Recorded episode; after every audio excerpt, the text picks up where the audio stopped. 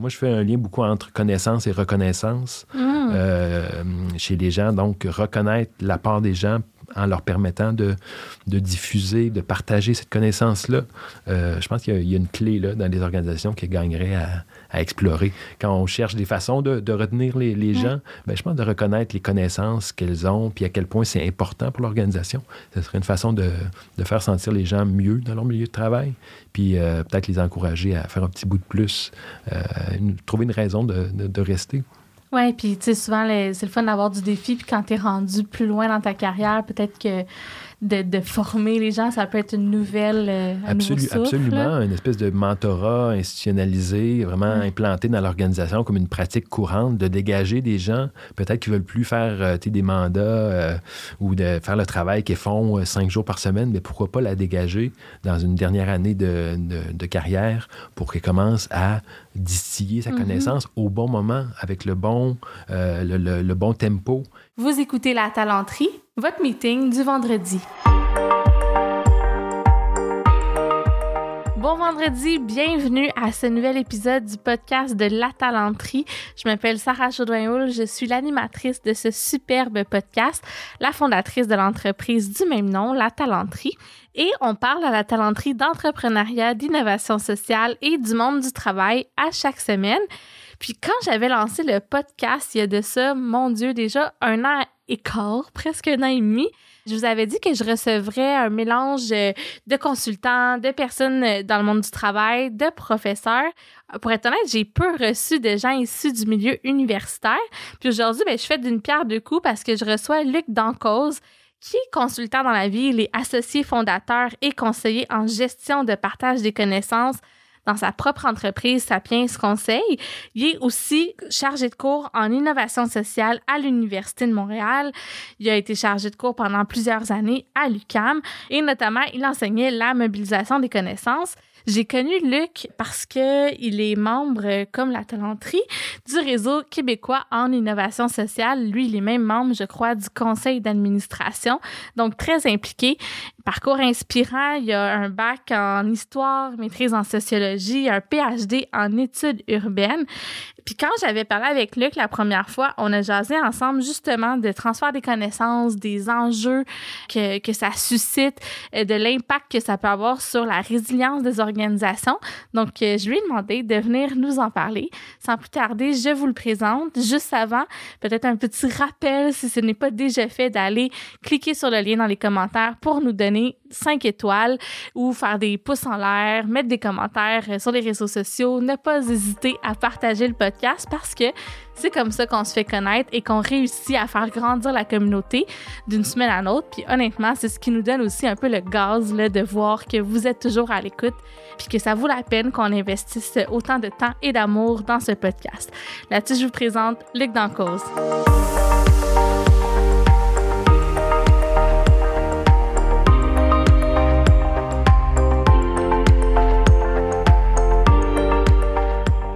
Bonjour Luc. Bonjour Sarah. Écoute, je vais faire ta bio rapidement parce que t'en fais pas mal des affaires. Donc, euh, tu es associé fondateur et conseiller en gestion et partage des connaissances à ton entreprise Sapiens Conseil. Oui. Majoritairement, tu es aussi consultant chez Humance. Oui, je fais des, des mandats avec Humance euh, à l'occasion. OK, bon. Fait que c'est en gestion de connaissances aussi? Oui, en gestion de connaissances. OK. Tu es chargé de cours en innovation sociale? C'est un cours dans le certificat en créativité et innovation de l'Université de Montréal. Puis tu as aussi été chargé de cours pendant comme 14 ans à peu près à l'UQAM, est-ce que je me trompe? J'ai été chargé pendant plusieurs années. Il a fait mon doctorat, euh, j'ai collé là pendant un instant. Puis j'ai aussi des charges de cours euh, en Colombie. Ah. Euh, depuis quatre ans, je suis euh, chargé de cours pour la Universidad Pontificia Bolivariana de Medellín, où j'enseigne aussi la gestion des connaissances. C'est vrai, wow. Fait que t'es vraiment un vrai spécialiste. Puis en plus, écoute, t'as un, un baccalauréat, une maîtrise, euh, puis un PhD en études urbaines aussi. Oui. Fait que pas pire, pas pire solide. Puis on parle justement de ton domaine de prédilection, le fameux partage des connaissances. Je suis super contente de te recevoir pour en parler. On a eu une conversation informelle à un moment donné, toi et moi. Euh, puis je trouvais ça le fun de voir à quel point c'était quelque chose de clé, euh, tu sais, dans la résilience, j'ai envie de dire, des organisations. Fait que veux-tu commencer par nous expliquer en gros, là, c'est quoi le transfert des connaissances? Le transfert des connaissances, c'est quelque chose effectivement qui concerne tout type d'organisation, peu importe qu'elle soit une organisation communautaire, euh, publique, parapublique, privée, peu importe, il y a des éléments de connaissance. Il y a des éléments de connaissance. En fait, c'est le capital, je dirais, principal de la majorité des organisations. Mm. Est-ce qui se surprend, c'est ce qui surprend quand on voit à quel point c'est peu traité, peu abordé, on accorde peu d'importance à cet aspect-là, et pourtant, euh, c'est un capital important. Et le transfert de connaissances, euh, on, en fait, le nom est bien mal choisi. On parle de transfert de connaissances comme si on pouvait. Euh, on parlait de quelque chose qui se transigeait, qui pouvait se transférer, tel un objet qui se passe d'une personne à une mm. autre. Bon, je quitte le lieu, je te cède cet objet ça fonctionne pas comme ça, la connaissance. Donc, euh, le mot est, mal choisi. C'est pour ça que je, souvent, je parle plutôt de partage de connaissances, mm. qui je pense est, plus juste. Mais transfert de connaissances est bien reconnu. Euh, c'est quelque chose que les gens comprennent relativement bien. Alors, bon, on se formalise pas du terme qui est, qui est utilisé, même s'il est un peu imparfait. Ouais. Puis c'est l'idée, dans le fond, comme tu dis, de partager tes connaissances, donc de s'assurer qu'elles ne quittent pas avec un individu ou qu'elles sont pas emprisonnées dans la tête de quelqu'un. Ben, exactement c'est ça, qu'elle soit partagée, qu'elle bénéficie à plusieurs personnes, parce que c'est ce qui est beau avec la connaissance, c'est qu'elle n'est pas exclusive, elle n'a pas à être dans la tête d'une seule personne à la fois, au contraire, elle peut se partager, puis il y a de là bien des bénéfices pour les organisations comme pour les individus qui a un partage, mais pour ça, ça prend mm. des outils, ça prend des dynamiques euh, qu'on doit instaurer, puis ça prend un peu de volonté, un peu d'effort pour y arriver euh, si on veut pas juste laisser le, partage naturel, si on veut être un petit peu plus proactif, il y a quand même des choses à faire pour euh, que ça se fasse bien. Bien, quoi, justement, veux-tu nous parler un peu vite, vite des grandes euh, façons qu'on peut partager des connaissances? Ben, euh, les connaissances peuvent être partagées évidemment au quotidien euh, en faisant les activités euh, professionnelles. On se partage toujours un peu de connaissances, ne serait-ce qu'en se voyant aller, lors de discussions pour préparer des dossiers, dans le moment de, faire certaines actions. Euh, ça, c'est une façon évidemment lente, mais très intégrale de se partager des connaissances, dans toute la finesse des connaissances.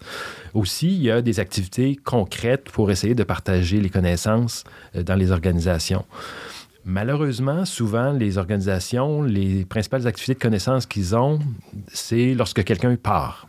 Euh, on essaie mm. de récupérer un peu des connaissances et c'est bien malheureux parce que c'est probablement le, pire moment où faire euh, du transfert de connaissances parce que la personne qui s'en va a déjà un peu l'esprit ailleurs. Euh, mm. souvent, c'est fait un peu de façon précipitée et la personne qui, à qui vers qui on veut transférer, si elle est là, est souvent pas en mesure de capter toute la connaissance qu'on voudrait bien lui transférer. Alors, c'est un moment très réduit et, et qui fonctionne plutôt mal en général, malheureusement. Mais il y a d'autres organisations un petit peu plus euh, proactives ou un peu plus conscientes de ça qui organisent des espaces, des moments, euh, qui ont des mécanismes qui permettent à leurs employés, aux personnes qui constituent l'organisation, de se croiser puis d'avoir les occasions de discuter de, sujets qui les concernent puis de justement avoir un partage de connaissances peut-être un peu moins orienté, transfert telle connaissance, mais de parler des sujets, de parler de leur façon de faire, de leur façon d'être dans certains dossiers, tout ça. C'est là qu'il y a un partage plus intéressant qui se fait, un peu plus organique, un petit peu plus, euh, je dirais, qui a plus de chances de, de, de, percoler puis de se rendre dans la tête d'une autre personne, puis de se greffer aux connaissances que cette personne-là a déjà. Parce que c'est ça, les connaissances, c'est, des, des éléments de réflexion, c'est des façons de faire qu'on fait, qu'on partage, mais lorsque la personne les reçoit, elle les intègre à une connaissance déjà établie. Donc, ça va toujours se transformer un petit peu. C'est pour ça que je parle que ce sont des éléments qui ne sont pas comme des objets transférables intégralement d'une personne à une autre. C'est que les connaissances se recomposent toujours un peu dans la, dans la tête de la personne euh, chez qui euh, elles sont transférées, avec gros guillemets dans la voix. Oui, puis j'imagine aussi avec les contextes d'organisation qui évoluent à un moment donné, ça fait en sorte que les façons de faire aussi... Euh, oui, bien, les façons de faire évoluent effectivement. Les connaissances connaissances ne sont pas figées. Évidemment, il y a certaines connaissances qui sont plutôt ancrées et qu'on utilise de façon continue. Il y a des, des, pratiques qui sont stabilisées. Mais la majorité des pratiques en organisation évoluent, même si c'est tranquillement, ça évolue néanmoins. Donc, euh, si on transférait de façon intégrale une connaissance, bien, très vite, euh, elle serait inadéquate pour réaliser Mm. la tâche là, à laquelle est liée la, la- la connaissance. C'est pour ça qu'on encourage un- plutôt un partage en continu. Et euh, non seulement c'est bénéfique pour la personne qui partage parce qu'elle peut faire un- une, une introspection, elle peut faire une réflexion sur sa propre connaissance, mais ça bénéficie évidemment à la personne qui, euh, qui- reçoit. qui- qui reçoit Ben, Est-ce que j'ai raison de comprendre que c'est un mélange comme de formation, peut-être de procédure, mais aussi de coaching, puis de eh, ben, discussion c'est- informelle? C'est très bien vu. On peut voir ça effectivement comme un mélange de c'est ben, vraiment sur mesure, parce que si ça se fait dans un cadre d'une discussion ou dans un groupe de discussion, un groupe de Mm. co-développement, il y a plusieurs déclinaisons, plusieurs types d'activités qui sont favorables à- au transfert ou au partage de connaissances. Mais il y a de tout ça. Il y a vraiment une, idée d'accompagnement puis de, de- de- de- d'enseignement, de, c'est ça, de partage. OK. Puis tu as parlé de co-développement. euh, dans le fond, veux-tu expliquer? Je pense que la plupart des gens savent ce que c'est, mais quand même, ceux qui sont peut-être moins familiers avec le terme. Ben, le co-développement, quant à moi, c'est une des, des- des méthodes les plus intéressantes pour faire de- euh, au sein d'une organisation du co-développement, euh, du co-développement, c'est-à-dire du, transfert de connaissances, Mhm. C'est que ben, c'est toujours intégré dans la pratique réelle d'abord de la personne. C'est pas des connaissances qui sont transférées au cas où ce serait utile. Des fois, le, le- moment de les utiliser, ces connaissances, ces connaissances-là euh, ne vient pas très rapidement, puis on a le temps d'oublier un peu avant de les avoir, euh, de pouvoir en faire usage. Alors que dans le co-développement, ben, on parle d'une situation réelle, souvent problématique, où une personne, bon, s'assoit avec un, un groupe de, de pairs, de collègues, et fait part de son problème l'éclaircit pour ses collègues, donc ses collègues qui sont en écoute attentive au départ, Mhm. si on suit le processus, qui demande euh, à la personne qui présente le problème de, les- de le, le clarifier de façon à ce que tout le monde ait une, ait une bonne compréhension. Et une fois cette étape de clarification faite, on peut commencer à réfléchir à des pistes de, sol- de solutions pour euh, résoudre ou à tout le moins corriger le, problème euh, quelque peu. Mais il y a tout- toute cette étape-là. Alors, il y, a, il y a non seulement la personne qui présente euh, son problème qui bénéficie des connaissances de ses pairs, mais les pairs aussi, dans cette, cet échange-là, vont y chercher quelque chose. On, ils amènent leur expérience sur la table, mais ils peuvent, après avoir décortiqué le cas avec la, personne qui le présentait, tirer des bénéfices de ça. Donc, c'est une procé- un processus qui Ouais. est bénéfique pour toutes les personnes qui sont impliquées. Puis, en plus, ben, ça permet, c'est ça, aux, aux- entre collègues de, de, de donner quelque chose, d'apporter, de faire une contribution euh, pour, pour euh, désempêtrer quelqu'un d'une d'une situation des fois fâcheuse. Alors, euh, c'est c'est quelque chose qui est très bénéfique. C'est Puis- comme un peu de la très mise en- pratique. Mise en commun de- d'expertise. C'est mise en commun, mais c'est- ce qui est intéressant avec le co-développement, c'est surtout que c'est une stru- c'est un processus relativement simple dans les règles de base. Évidemment, Mm. on peut y aller dans des méthodes, le plus une application euh, extrêmement rigoureuse, mais c'est un processus qui est de par sa simplicité, euh, euh, mène à, toujours à des... Moi, toutes les fois où j'ai assisté, où j'ai Mm. participé à des, des séances de co-développement, ça l'a mené à des, des solutions intéressantes, puis une croissance, je dirais, de toutes les personnes impliquées Ouais. euh, autour de la table. Donc, la simplicité est une des forces, je dirais, de ce processus. Oui, puis j'en ai fait une fois seulement un vrai, là, tu sais, comme formel, organisé par l'ordre, puis tout ça, des conseillers ressources humaines. Puis moi, j'étais une, une des personnes qui assistait, là, puis qui donnait des, des solutions. Puis j'avoue que moi aussi, j'en ai retiré euh, plein de bénéfices. Je me souviens, je prenais plein de notes, parce que les autres amènent des idées, puis toi, tu te dis, ah mon Dieu, j'avais pas vu ça de même, ou j'avais pas. Puis, ce qui est intéressant aussi, c'est que ce processus-là permet aux gens qui sont bons pour poser des questions, par exemple de clarification, Ouais. de se mettre en valeur ou d'être utile au processus, et de celles qui sont peut-être moins du style à formuler des questions, mais qui ont un, un grand bagage, qui ont un vécu, euh, beaucoup d'expérience, d'ensuite de, de le partager. Donc, euh, il y a- ça va chercher différentes facettes de, notre, euh, de, nos, de nos connaissances, puis euh, les personnes qui, qui aient peu ou euh, beaucoup d'expérience sont en mesure d'avoir une contribution dans ce processus-là. Alors, il n'y a personne qui est vraiment laissé de côté. Même le, le plus junior euh, des, des collègues peut des fois avoir un petit apport dans cet euh, éclaircissement-là Mhm. d'une- d'une solution, d'une- situation ou comment ébaucher une solution, peut avoir une contribution qui soit valable. Alors, c'est valorisant aussi pour, pour tout membre de l'équipe. Puis, je vais être honnête avec toi, tu sais, quand on avait commencé à parler de transfert des connaissances, moi aussi, j'avais un peu la vision euh, que c'est pour pour préserver quand les gens quittent l'organisation. Je le voyais moins comme euh, un partage ou du développement. Comment tu distingues, mettons, le partage des connaissances, transfert des connaissances du développement ou de la formation dans une organisation?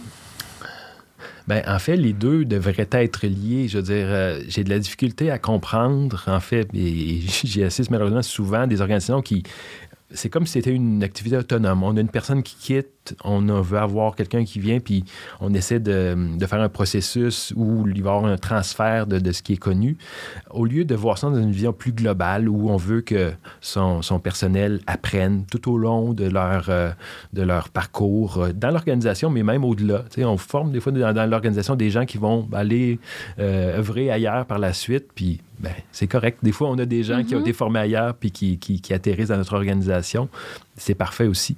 Mais donc, je pense que les, organisations devraient avoir une fonction apprentissage, développement et la, fonction transfert euh, se verrait, euh, comment dire, euh, intégrée à ça et on n'aurait plus à faire du transfert au moment du départ. S'il y avait un partage des connaissances en continu entre les personnes qui forment l'organisation, l'organisation serait plus, tu parlais de résilience au début, serait plus résiliente parce qu'il y aurait une meilleure, meilleure diffusion de la connaissance. Il ferait en sorte que le retrait d'une seule personne ne pourrait pas faire en sorte que la connaissance quitte avec cette personne-là. Hmm. Donc, l'organisation serait plus en mesure, même si c'est des gens peut-être qui ne maîtrisent pas autant, le, disons, un, un savoir-faire particulier, même s'ils le maîtrisent un peu moins, ben c'est mieux qu'une perte sèche avec une personne qui s'en va avec sa connaissance.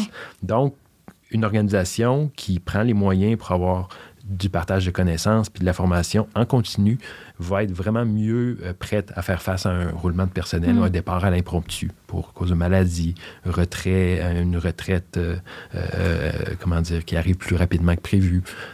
ça se voit souvent, mais bon, les organisations sont souvent pas prêtes, malheureusement. Oui, puis là, tu parles de quand une personne part, mais tu sais, moi, pour l'avoir vécu, j'ai travaillé dans des grandes organisations comme, mettons, Sun Life, où il y avait des départements entiers qui avaient été mis à pied, puis après ça, ces connaissances-là, ce savoir-faire-là, c'est perdu.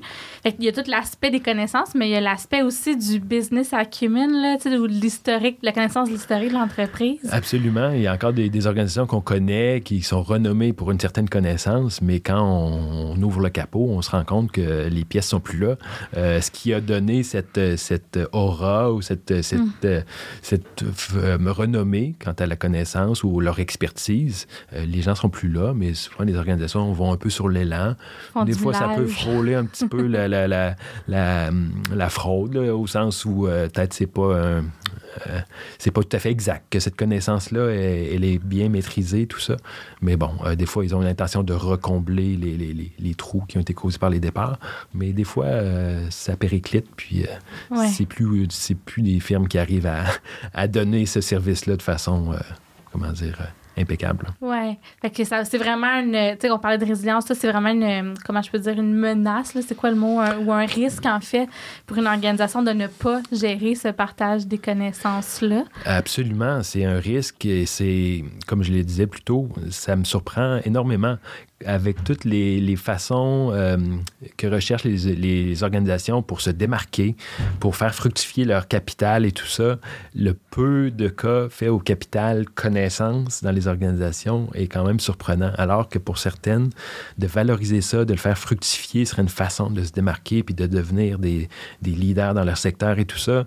Euh, on laisse les gens quitter puis on essaie de faire du rattrapage avec des, des activités de transfert en, en fin de parcours c'est vraiment à très courte vue de, le faire de cette façon-là. Pourtant, c'est un potentiel insoupçonné et, extrêmement riche. Oui, puis tu parles que, que, ça peut nourrir les gens de eux-mêmes, transmettre leurs connaissances. avec le vieillissement de la population, j'ai l'impression, écoute, c'est zéro scientifique ce que je dis, mais mon feeling, c'est qu'en vieillissant, il y a beaucoup de gens qui ont envie de redonner, euh, de partager leur expertise. Est-ce que tu penses que c'est une façon de retenir euh, puis de mobiliser? Je dirais que c'est souvent la clé que j'utilise pour euh, faire en sorte que des gens qui ont demande au moment où ils vont quitter, trop tard, mais je leur demande de se prêter au processus, de s'asseoir avec un junior ou des fois de, de, simplement de se confier à moi, puis moi j'essaie de capter un peu ces connaissances-là dans le cadre d'un document qui est un document de sauvegarde de connaissances parce que c'est le mieux qu'on arrivera à faire dans ces cas-là, mais j'essaie de, de, la convaincre euh, de ne pas se désengager puis de penser en termes de legs qu'elle veut faire à l'organisation. Hmm. Ça, souvent, on sent que les gens s'animent un peu puis euh, euh, trouvent un peu l'énergie en eux pour se prêter à l'exercice. Autrement, c'est un peu difficile des gens qui partent. On ne connaît pas toujours dans quelles circonstances euh, elles s'en vont. C'est pas toujours en bon terme. Alors, euh, des fois, de leur demander de, de faire un dernier cadeau à cette organisation-là, ça peut être un peu difficile. Mais quand on parle en termes de... On pourrait vous reconnaître, reconnaître que c'est vous qui avez amené cette connaissance-là, qui l'avez développée. Comment vous voulez faire ça? Moi, je fais un lien beaucoup entre connaissance et reconnaissance Mm. euh, chez les gens. Donc, reconnaître la part des gens en leur permettant de, de diffuser, de partager cette connaissance-là. Euh, je pense qu'il y, a- il y a une clé là, dans les organisations qui gagnerait à, à explorer. Quand on cherche des façons de, de retenir les, les gens, ben, je pense de reconnaître les connaissances qu'elles ont, puis à quel point c'est important pour l'organisation. Ce serait une façon de, de faire sentir les gens mieux dans leur milieu de travail, puis euh, peut-être les encourager à faire un petit bout de plus, euh, une- trouver une raison de rester.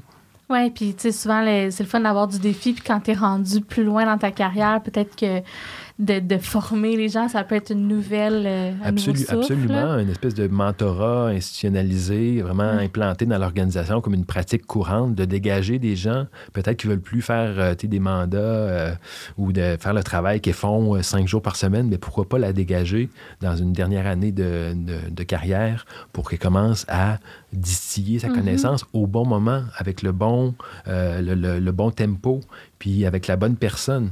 Ça, ça serait beaucoup plus productif que de prendre un- deux semaines avant son départ, euh, à travers euh, les, les boîtes qui se font, de Dans prendre un dans puis, l'urgence, euh, de transférer des connaissances, puis d'essayer de faire un topo euh, complet, de, de- une carte de connaissances, puis ensuite de la transférer. Ben, si on y allait, ne serait-ce qu'un an avant le départ, ce serait déjà une pratique plus gagnante. C'est pas encore eu l'instauration, comme je le disais tantôt, de pratique en continu.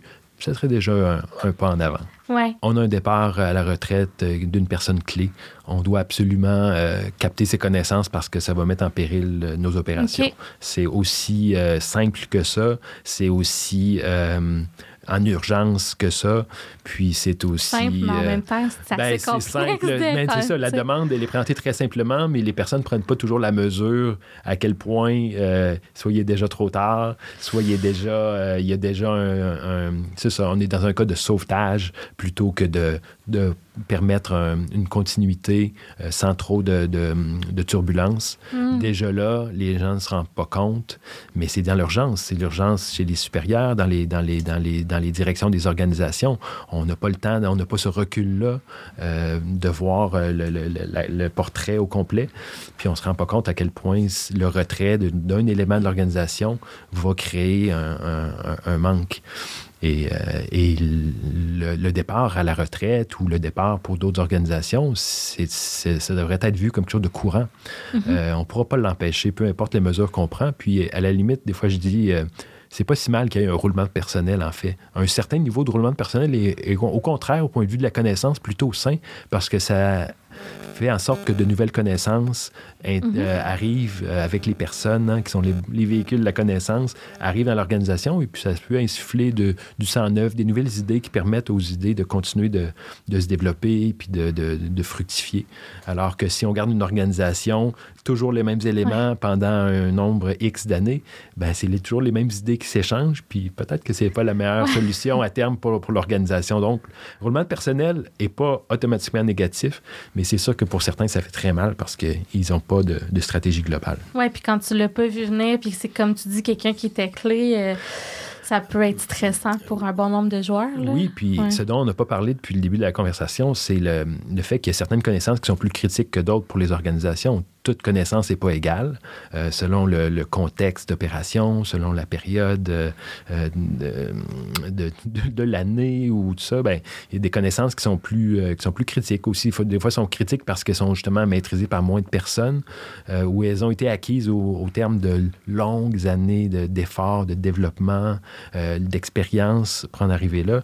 Ben, cette connaissance-là, elle est plus à risque. Puis, qu'est-ce que c'est à risque? Mettre une connaissance critique, c'est-à-dire, c'est une connaissance qui, si on l'a plus au sein de l'organisation, ben, soit ça met en péril carrément la mission de l'organisation, soit ça hum, cause à une baisse de qualité du service rendu ou de ce qui est produit, une baisse marquée, voire là, euh, périlleuse pour l'organisation. C'est ça une connaissance critique. Ouais. Alors qu'il y a d'autres connaissances qui sont plus facilement remplaçables. On peut en trouver sur le marché des connaissances, si on veut. Il y a d'autres personnes qui peuvent facilement arriver, puis ça ne crée pas trop de remous. Mais Ou certaines- former les gens. ou on ouais. peut former les gens, mais il y a des personnes vraiment qui ont des connaissances extrêmement pointues et leur départ vraiment euh, peut faire plus mal. Donc, euh, tout le monde n'est pas égal, je Mm. dirais, dans le marché de la connaissance. Tu vois-tu souvent dans les organisations où, où, tu sais, euh, il y a une ou deux personnes qui ont un savoir-faire critique puis là, tu sais, c'est pas adressé, le fait que c'est un risque. là, Ben, J'ai vu des cas, donner des cas précis, euh, où une personne avait développé un logiciel euh, interne, donc fait sur mesure dans l'organisation. Et C'était un logiciel qui gérait tout ce qui était relatif aux conventions collectives, aux ressources humaines et tout ça, justement. Mm. Et c'était la seule personne qui pouvait opérer ce logiciel-là. Alors, si elle partait demain pour euh, congé maladie ou elle décidait qu'elle prenait sa retraite ou elle s'en allait pour une autre organisation, il n'y a personne d'autre qui était capable d'opérer ce logiciel-là. Alors, heureusement, là, il y a eu une intervention, puis on a pu faire, euh, euh, essayer de décortiquer, puis de faire en sorte que cette personne-là explicitait et de codifier Mm. toutes les, chacune des, des- des- des opérations qui pouvaient être faites euh, pour ce, avec ce logiciel-là. Ça a été une entreprise, une entreprise longue et fastidieuse et qui n'était pas nécessaire. C'est-à-dire, elle était rendue nécessaire, mais on n'aurait pas, dû pas se- dû. on n'aurait pas dû se rendre là. L'organisation s'est mise en grand péril. Heureusement, elle a eu euh, conscience de, de la situation, puis elle a, Elle elle a a trouvé une solution, elle a agi, mais le- le niveau de risque était Mais oui, énorme, écoute, énorme. Et c'était une grande organisation. Ce n'était pas une petite Puis- PME. Ça, quand ça arrive, est-ce que c'est des fois, puis, tu sais, j'imagine des fois c'est concours de circonstances, urgence, manque de staff, mais est-ce que des fois il y a des personnes qui, je vais dire ça comme ça, veulent protéger leur job un peu, fait Ah, que ben l'information intermédiaire, On- ouais. On connaît tous l'expression le knowledge is power. Ouais, c'est ça. Mais on, devrait, on, on tend, heureusement, je pense, à, à basculer vers un paradigme où sharing is power, donc le partage et, et la crédibilité que ça donne, un partage. Euh, mais soyons euh, réalistes et soyons, euh, comment dire, honnêtes. Il y a encore beaucoup de gens pour qui ils sentent que la valeur qu'ils ont pour l'organisation est liée à la connaissance qu'ils ont et au fait d'être les seuls à avoir cette connaissance-là. Donc, euh, peuvent se permettre certains, peut-être certains comportements ou euh, juste le simple fait de se- ne pas se sentir menacé d'être remplacé ou peuvent sentir que s'ils forment quelqu'un d'autre ou s'ils partagent leurs connaissances, ben, ils sont à risque de perdre leur poste. Est-ce qu'elles ont complètement tort de penser ça? Peut-être que dans certaines organisations, effectivement, il y a certains patrons qui sont un peu moins, euh, comment dire, euh, peuvent profiter, effectivement, de, de- de- de- pour éliminer quelqu'un, pour vraiment le- le- s'en débarrasser. C'est possible. Euh, Mhm. on ne peut pas dire le contraire. Il y a peut-être certains cas d'espèce où euh, c'est la situation. Mais en tout cas, de- Ouais. bien souvent, l'individu euh, décide de, retenir l'information de façon volontaire, retenir les connaissances pour des raisons stratégiques. Ouais. Mais malheureusement, c'est- c'est une perte pour euh, toute l'organisation. Oui, puis je te demandais ça aussi parce que je me dis, ça veut dire que quand tu es rendu là, tu fais ce constat-là, il y a sûrement une part de gestion de changement euh, avec la personne où il y a un côté comme psychologique où il faut que la personne collabore avec toi pour que tu puisses capter ses connaissances, j'imagine. Il faut que tu la convainques. Absolument, oui. J'ai vu euh, certains, certaines interventions où la personne avait été euh, euh, remerciée, elle n'avait pas eu une promotion, et puis elle avait décidé de, de quitter. J'ai réussi à la convaincre par euh, justement cette idée dont on parlait tout à l'heure de faire un, un leg et tout ça.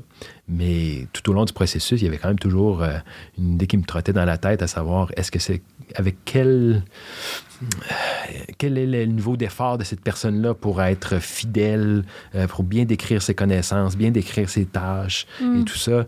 Ça m'animait toujours à savoir essayer de détecter à quel point euh, Il m'en cache-tu euh, il m'en cache-tu, il en garde-tu, est-ce qu'il essaie de manipuler le processus et tout ça? Il y a toujours ça aussi. Donc, effectivement, je ne peux jamais, je peux que me fier à la parole de la personne Ouais. puis essayer soit de la rendre à l'aise ou de lui faire voir les, les avantages pour elle, pour l'organisation, de, de- qu'elle se prête au processus. Mais c'est toujours délicat, puis ça demeure toujours quelque chose de, de très euh, au, au- au ressenti. C'est-à-dire, Mm. si je sens que la personne le fait honnêtement et tout ça, mais je peux jamais vraiment dire. Il n'y a rien qui, qui, qui est un, un marqueur euh, parfait de savoir si la personne s'investit pleinement, puis est honnête et tout ça dans le Oui, il faut processus. que tu aies confiance un, un Euh, quelque part. là. Absolument. Mon, mon- mon travail dans, dans- dans des cas comme ça, c'est de, de poser les bonnes questions, essayer de faire de la clarté, puis on s'inspire un peu du, du co-développement, Mm. justement, apporter la, forcer, la- amener la personne plutôt à, à bien décrire les tâches qu'elle fait, parce que les connaissances, hein, elles s'attachent dans des, dans des tâches effectuées au, au quotidien. là. Décrire une connaissance, on ne peut pas la décrire une connaissance si elle n'est pas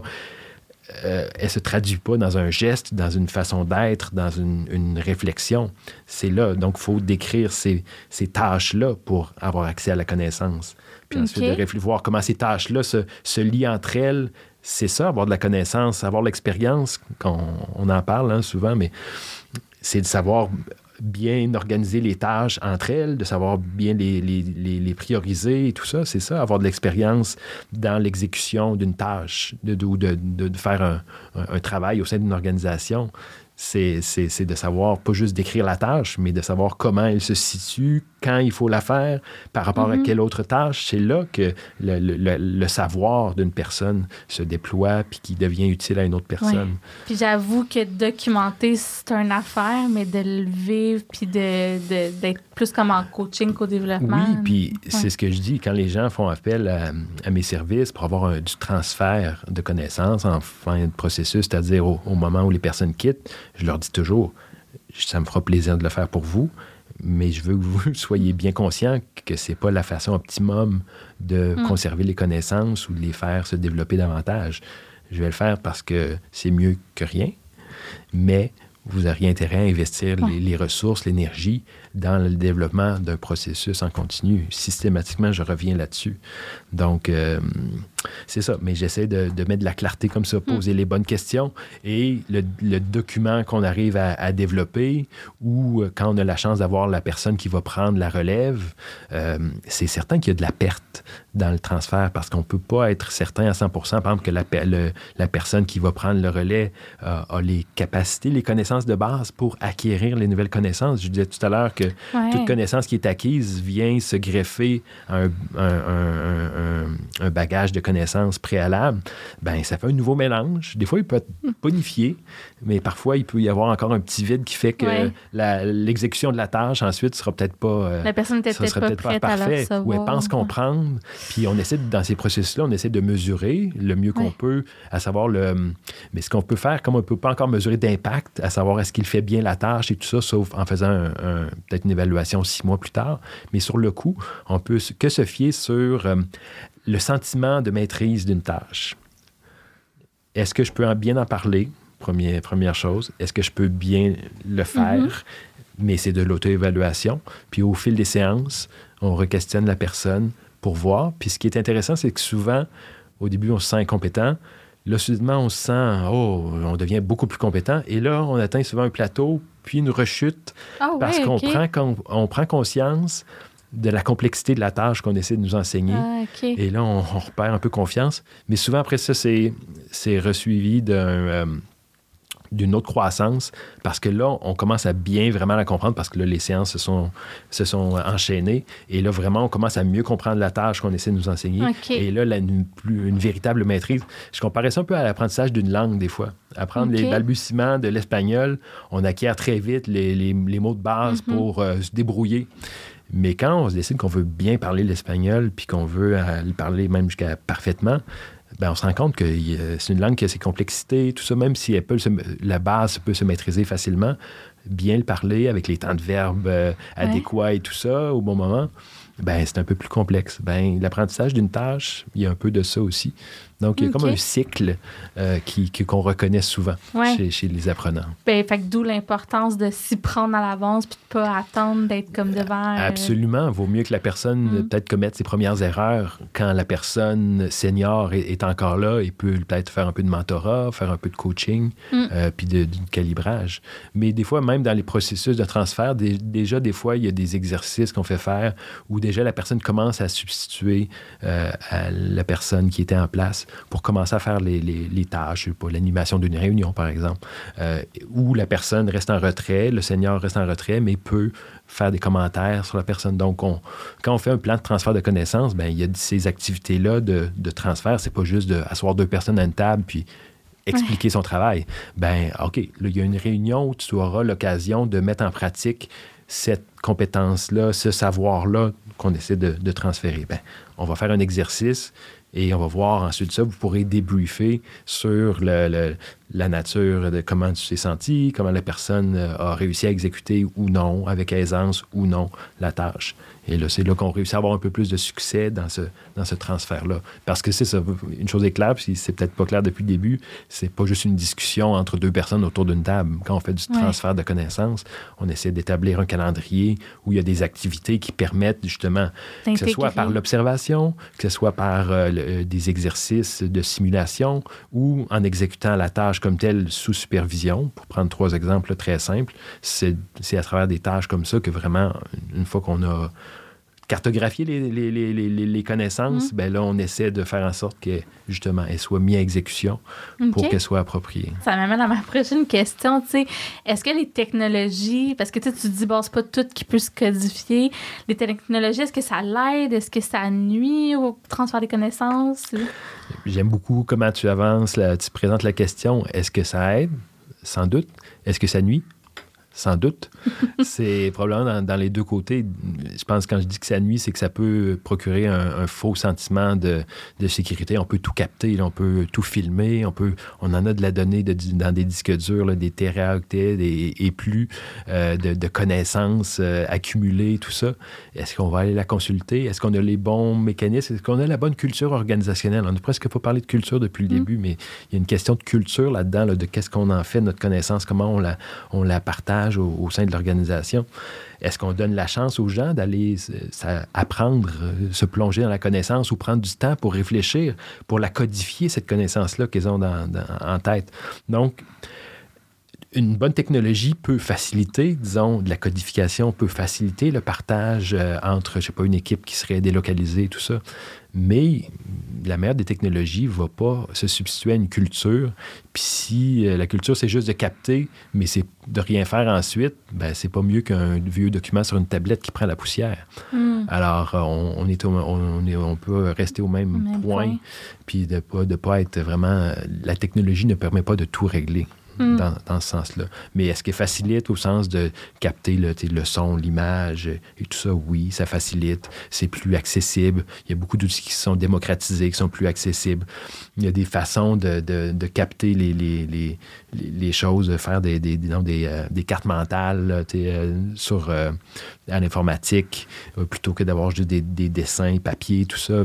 Oui, ça se partage mieux, tout ça. Alors, il peut y avoir des bénéfices, mais c'est pas instantané, c'est pas automatiquement hmm. mieux parce qu'il y a de la technologie. Mais est-ce que tu utilises beaucoup de, mettons, la vidéo? Est-ce que ça, c'est quelque chose euh, que toi, quand tu ben, captes... Euh, pas dans les pratiques telles que je les ai faites, mais dans ce que je préconise, dans ce que je recommande aux organisations qui veulent implanter plus justement des processus plus en continu.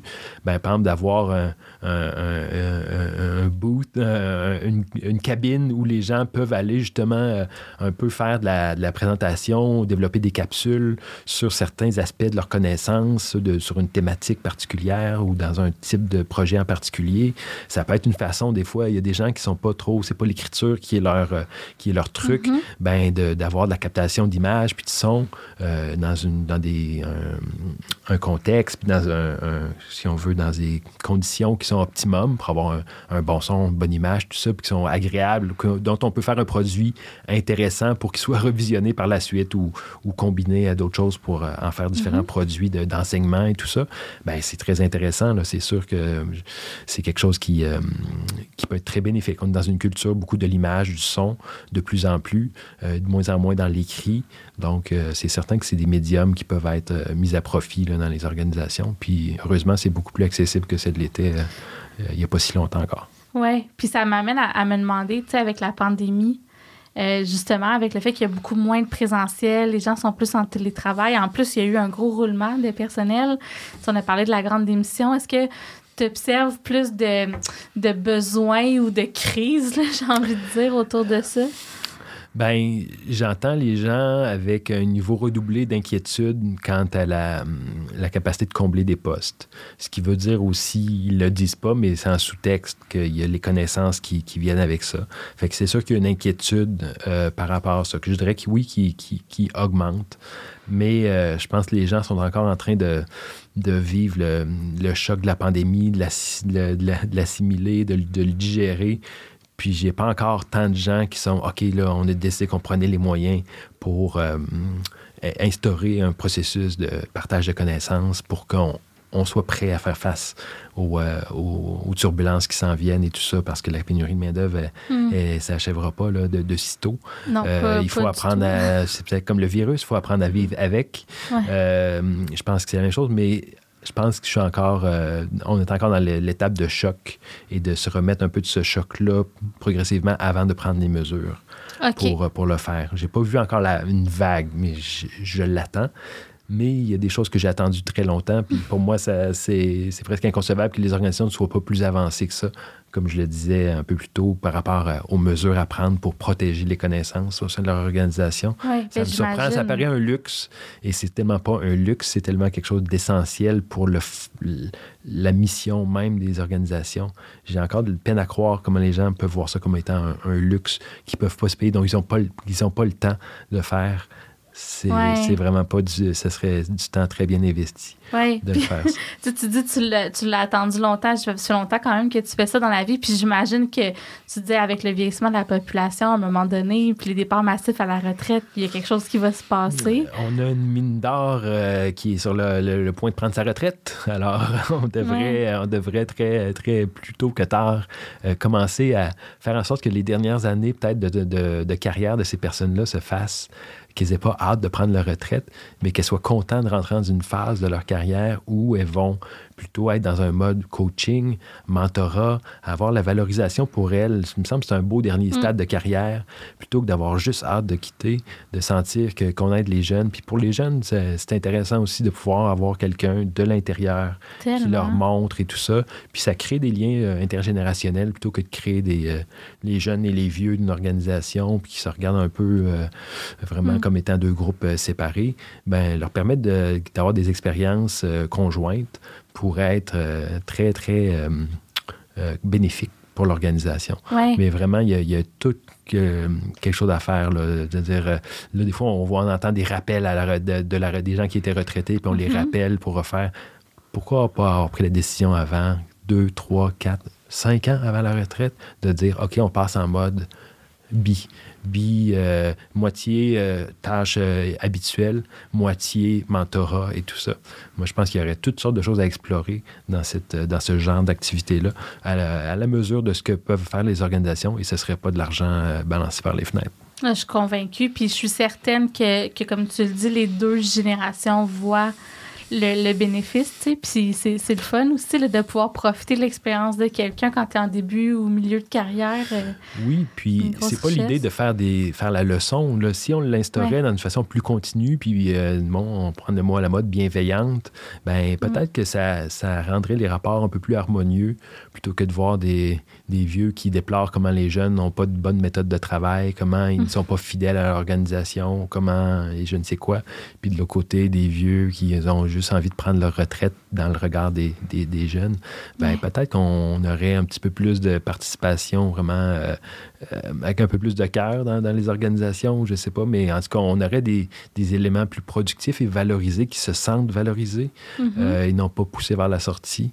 et puis qui apprendraient aussi, parce que, tu sais, dans, dans, comme tu disais, dans, dans, le partage de connaissances, il y a la notion de co-développement. Oui. J'imagine les plus jeunes peuvent aussi faire grandir. Absolument. Que, euh, je pense qu'on peut apprendre tout au long de sa vie, jusqu'à la dernière année de sa carrière, on peut encore, que ce soit l'intégration de nouvelles technologies, mais limitons même pas ça à, l'apprentissage de nouvelles technologies. Sur plein d'autres choses, les jeunes arrivent avec toutes sortes d'idées innovantes qui peuvent venir se greffer à de bonnes pratiques pour en faire d'encore meilleures pratiques, encore plus inspirantes. Fait qu'il y a ça. Puis je suis convaincu que le temps qu'on dégagerait du personnel senior à faire comme ça du mentorat serait facilement comblé par des jeunes qui prendraient de la maturité plus rapidement, mm. puis qui deviendraient des éléments plus productifs, plus, plus inspirants, plus, qui, qui amènent une plus grande valeur. Ils le feraient plus rapidement parce qu'ils seraient accompagnés par des gens de l'interne qui comprennent le contexte et tout ça.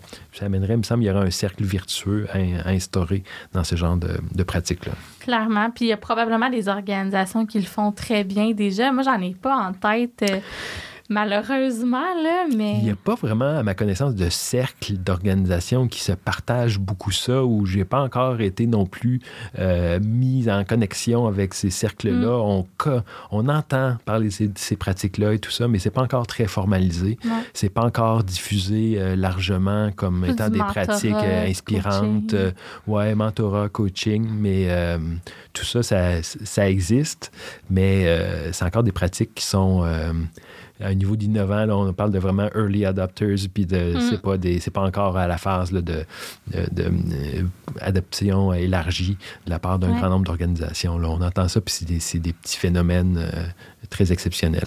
Oui, tout à fait. Parce que moi, j'en entends beaucoup que c'est comme, c'est ça, là, des- on a accès à du mentorat, à quel point c'est, c'est comme, comment dire, comme, euh, pas formalisé, mais à quel point c'est structuré ou, réellement vécu, c'est une autre chose. Ouais.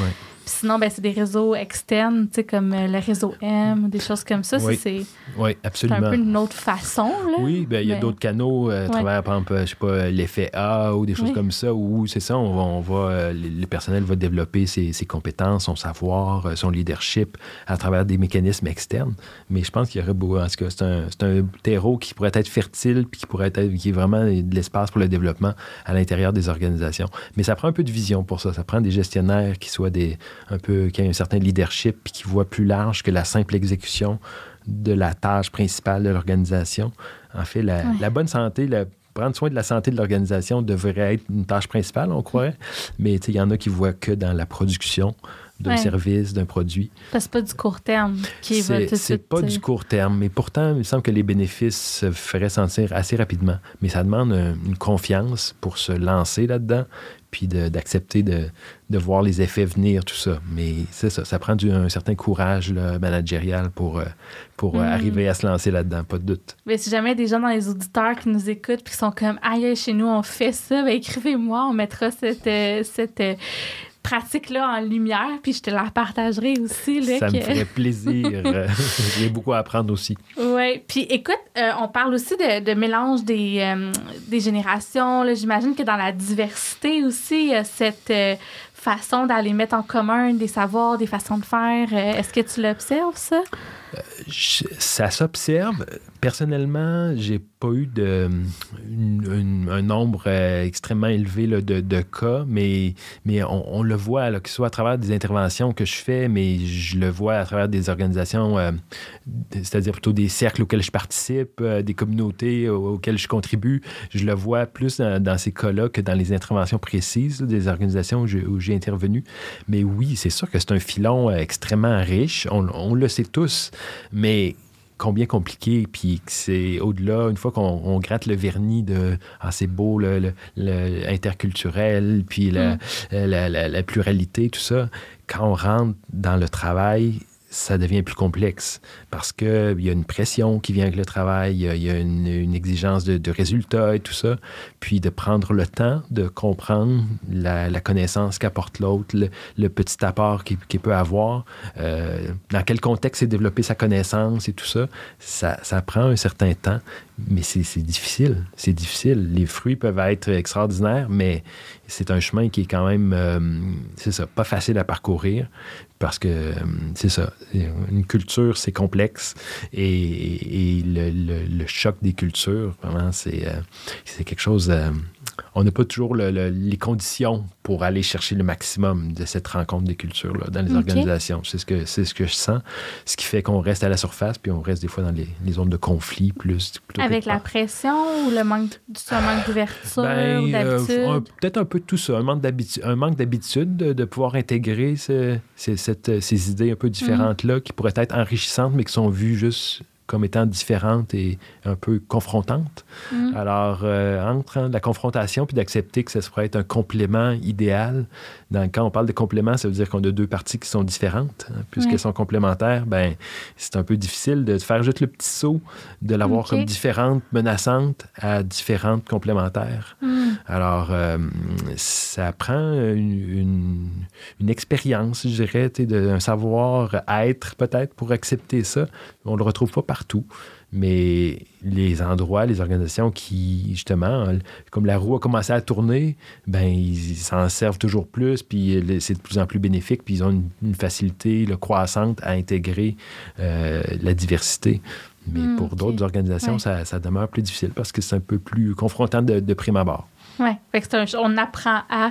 On apprend le- à, le- à- vivre ça. C'est, pas instantané, c'est pas spontané. Le choc des cultures, c'est confrontant. Mm. Après ça, c'est qu'est-ce qu'on, comment on peut réagir face à cette, cette situation-là de confrontation. Mm. On peut le prendre de façon positive, comme des fois, ça peut nous mener vers des, des- des dynamiques qui sont euh, beaucoup Ouais. moins positives. Puis ça me fait penser qu'on avait jasé, toi et moi, euh, dans notre petit réseautage informel. Mm-hmm. Tu m'avais parlé un peu de la situation des peuples autochtones qui ont des enjeux de transfert de connaissances. Est-ce que tu serais à l'aise de nous en parler un petit peu comme cas de. Ben, c'est extrêmement intéressant avec les, les peuples autochtones parce qu'ils ont des façons de communiquer leurs connaissances au sein même de leur groupe, de leur communauté, qui sont, qui sont euh, ben, uniques, c'est-à-dire qu'ils ont leur façon propre, euh, que ce soit la tradition orale ou euh, le rôle de- des acteurs dans leur communauté est, différent d'une autre. Alors, c'est certain qu'ils ont une façon de, de se partager la connaissance qui est, qui est, qui est différente de la nôtre. Alors, quand on essaie de, de, rentrer ou de leur montrer comment faire du transfert de, connaissances, disons, ben on, a intérêt à garder une petite gêne, puis à essayer d'apprendre aussi euh, d'eux parce qu'ils ont des façons euh, euh, différentes, comme je le disais. Ce qui est intéressant, j'ai vent de, projets où on a ce souci-là de faire en sorte que, disons, on veut im- impliquer la communauté, on veut que certaines connaissances percolent jusqu'aux commun- jusqu'aux communautés. De un, on fait appel à des, des gens des Premières Nations, par exemple, pour euh, participer au mécanisme, mais aussi on essaie de trouver des mécanismes qui se rapprochent des mécanismes euh, culturellement euh, euh, acceptés et, et qui font partie de la culture pour que les, les connaissances se rendent jusqu'au, jusqu'aux communautés, jusqu'aux anciens tout ça. Donc, c'est très intéressant. Des fois, ça peut aller dans l'utilisation de, disons, de dessins, d'éléments plus...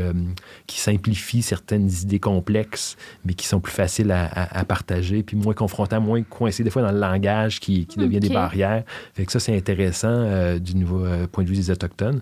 Puis je pense que les Autochtones, inversement, pourraient nous, euh, assurément nous enseigner sur des façons de considérer la connaissance, puis le, le passage de, de la connaissance d'une personne à l'autre, d'une communauté, entre la Mm. communauté, ont certainement des, des apprentissages. il y a certainement des apprentissages qu'on de- Oui, parce que c'est une partie Ouais. importante de, de leur culture. Ben, ben, Ouais. tout le monde a ça, mais même, tu sais, puis Ouais. au travail aussi, leur façon d'organiser le travail, tout ça, est, est- peut être différente, peut être absolument confrontante, euh, mais je pense qu'on a, on a besoin de s'étudier mutuellement, puis de, pour mieux se comprendre, euh, mieux se parler, plus dialoguer, pour essayer de, hum, de tirer profit de cette différence-là, plutôt que de, de juste vivre le choc euh, de, la, de la culture. Mhm. Parce que les cultures autochtones, euh, tout comme les cultures euh, vraiment d'autres pays, ben c'est ça, on arrive, c'est l'étranger au sein de notre propre territoire, hein, Ouais. mais on est parfois très éloigné. Fait qu'on y a, on a beaucoup de travail à faire. on retrouve des, des défis là, euh, multiples. Oui, ben, ouais, j'ai écouté pour une couple de, de podcasts là, sur cet enjeu de. de ben, enjeu. Cette- ce transfert de connaissances qui peut être un enjeu des fois au sein des communautés, mais aussi pour nous qui veut apprendre des communautés. C'est pas toujours évident de trouver les façons de le faire. En tout cas, je trouve que c'est quand même passionnant. Oui, Comme, euh, ben, c'est surtout si ça, c'est- tout ça, ça s'inscrit dans un contexte avec un passé. On traîne un lourd Ouais. Ah passé. oui, euh, on, a, on a une certaine dette. On, on- on sait que l'histoire n'est pas très Mm. reluisante et tout ça. Mm. Donc, on doit aussi, aujourd'hui, euh, même si on veut instaurer les, meilleurs mécanismes, puis ça, on pourrait faire des parallèles avec une organisation, une organisation qui traîne un lourd passé de, je sais pas, de, milieux toxiques et tout ça. C'est pas toujours l'endroit les plus faciles où commencer à faire du partage de connaissances avec euh, les gens. On veut qu'ils se fassent, fassent preuve de dévotion puis qui, Ouais, s'investissent là-dedans dans un milieu qui les a maltraités.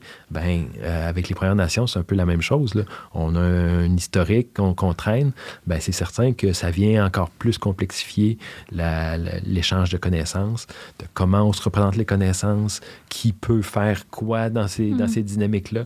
C'est aussi, il faut y aller avec euh, beaucoup de retenue, beaucoup de délicatesse, beaucoup d'études, de, de- de- d'empathie, je pense. euh, pour y arriver. Je pense que c'est possible, mais je suis, euh, je suis quelqu'un d'optimiste. Oui, puis tu fais partie aussi, on l'a dit tantôt, du réseau québécois en innovation sociale. Quel lien tu fais entre le transfert des connaissances puis l'innovation sociale? Bien, l'innovation sociale, souvent, on en arrive justement à, à innover parce que on amène ensemble, on amène des personnes à travailler, des personnes qui n'avaient pas l'habitude de travailler précédemment. Elles sont amenées à travailler par la force des choses, bien souvent. C'est pas juste par. Euh, pour les beaux yeux de l'autre personne, c'est parce que il euh, n'y a pas d'autre solution, rien n'a fonctionné euh, précédemment et on, est forcé de, de, de, mettre, de croiser des idées qui auparavant, auparavant n'avaient pas été croisées et c'est de là que jaillit l'innovation. Alors, euh, Peux-tu me donner un exemple, mettons? Ben, ça peut être des gens du communautaire qui se mettent à travailler avec des, des, des, gens du, de certains ministères ou des services. Donc, on n'a pas réussi du côté public à développer un service, mais mais au niveau euh, communautaire, on a réussi à, trouver une solution. On a des beaux exemples au Québec, les CPE, mm. euh, les CLSC, qui sont des, euh, issus des mouvements communautaires et qui ont par la suite été institutionnalisés.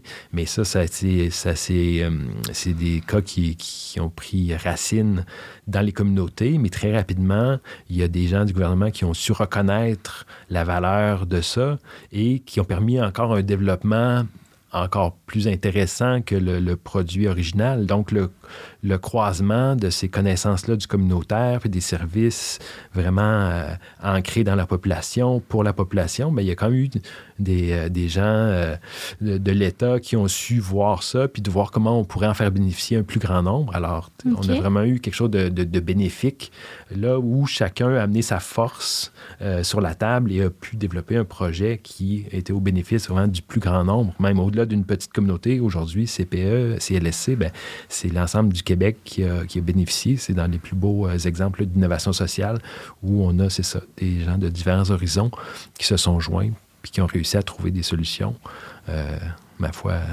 pas piquer des hmm. verres. Ben, écoute, c'est super, euh, super éclairant. Merci vraiment beaucoup d'être venu et d'être prêté au jeu. En plus, tu t'es déplacé de loin. Euh, fait que je l'apprécie. Ben, je sais que t'es pas venu juste pour moi, là, mais quand même, merci beaucoup. Puis, en terminant, qu'est-ce que tu vois pour la suite? C'est quoi les. Sur quoi toi tu vas travailler, tu penses, là, dans les prochaines années? Ah, c'est une excellente question. Euh, tu me prends euh, au dépourvu ici. Ben, dans les prochaines années, je pense que je vais essayer, de travailler de plus en plus vers, euh, c'est ça, aider les organisations à, créer cette résilience-là dont tu parlais par des pratiques courante mm. de, partage de connaissances. Essayer de rendre ça plus simple, moins euh, épeurant, plus, plus accessible et de se rendre compte que c'est pas un luxe de, de, se payer ça. Et donc, euh, je pense que je vais aller à la chasse des, des, cas qui existent déjà pour qu'on arrive à peut-être codifier un petit peu plus ça, puis le rendre plus accessible, puis c'est ça, moins, moins menaçant, parce que je pense que c'est une nécessité absolue pour euh, les organisations dans le futur. Bon, ben merci beaucoup, puis je vais réinviter les gens. Si jamais vous, vous avez des belles pratiques dans votre organisation, écrivez à Luc. Je vais mettre ton LinkedIn en lien, puis ça te fera des, des cas d'espèces pour continuer à, partir à la chasse des entreprises. Merci beaucoup, encore une fois. Mais merci à toi, Sarah. Je te souhaite une bonne fin de journée. bye bye.